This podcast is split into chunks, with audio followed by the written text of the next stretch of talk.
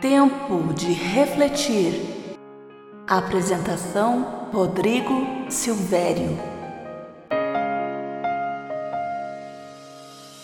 Olá para você que me escuta. Como você está hoje? Deixa eu te perguntar. Você já julgou alguém? Ou se sentiu julgado por uma pessoa sem ao menos saber o que está passando? Bom, quando falo em julgamento, lembro de uma historinha bem interessante. Posso contar para você?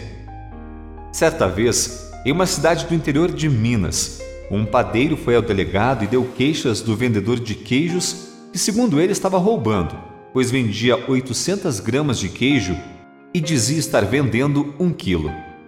O delegado pegou o queijo de um quilo e constatou que só pesava 800 gramas. Imediatamente, ele mandou prender o vendedor de queijos sob a acusação de estar fraudando a balança. O vendedor de queijos, ao ser notificado da acusação, confessou ao delegado que não tinha peso em casa e, por isso, todos os dias comprava dois pães de meio quilo cada.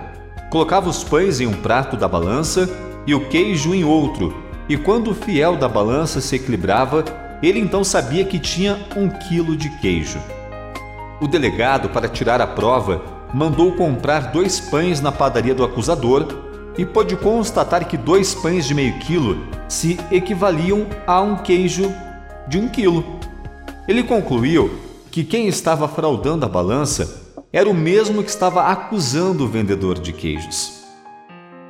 Sabe aquela história de que quando apontamos o dedo para alguém, outros quatro dedinhos estão em nossa direção? Pois é. Então sejamos sábios e vamos usar a palavra de Deus para essa situação. Em Romanos 14, 13 está escrito: Portanto, deixemos de julgar uns aos outros. Em vez disso, façamos o propósito de não pôr pedra de tropeço ou obstáculo no caminho do irmão.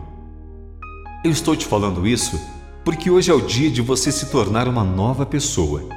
E um bom começo é deixando para trás esse péssimo hábito de julgar os outros. Deus quer transformar a sua vida. Ele quer que você seja a flor mais linda de um belo jardim. E sabe o que mais? Só depende de você essa mudança.